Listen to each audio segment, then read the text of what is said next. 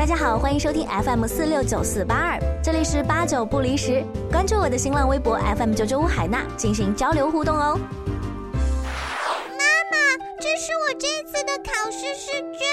八十六，哎呦，有进步啊。呃，不过小海星啊，你怎么这么粗心啊？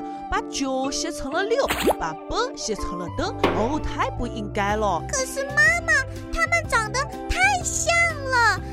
我们班上的双胞胎小美、小丽啊，都一样哎。哦，肯定是你不注意观察喽。上次你考试做了别人一半的时间就出来了。哦，可是妈妈那次题目太简单了。明明是六面的题啊，你只做了三面，居然没有发现后面还有题。啊哦，上上次啊，问你这个考的难不难？你说挺容易的。那应该是真的很容易吧？可是你忘记了把自己的名字写上去啊。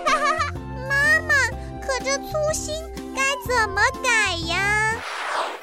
当孩子很容易的把题做错了的时候，家长不要轻易的给孩子贴上粗心的标签，帮助孩子安排作息时间，养成认真仔细的作业习惯，养成检查学习结果的好习惯。家长还要培养孩子的责任心，同时呢，家里要有一种和谐民主的家庭气氛，这样能培养孩子愉悦和平的心境，让孩子做事不骄不躁。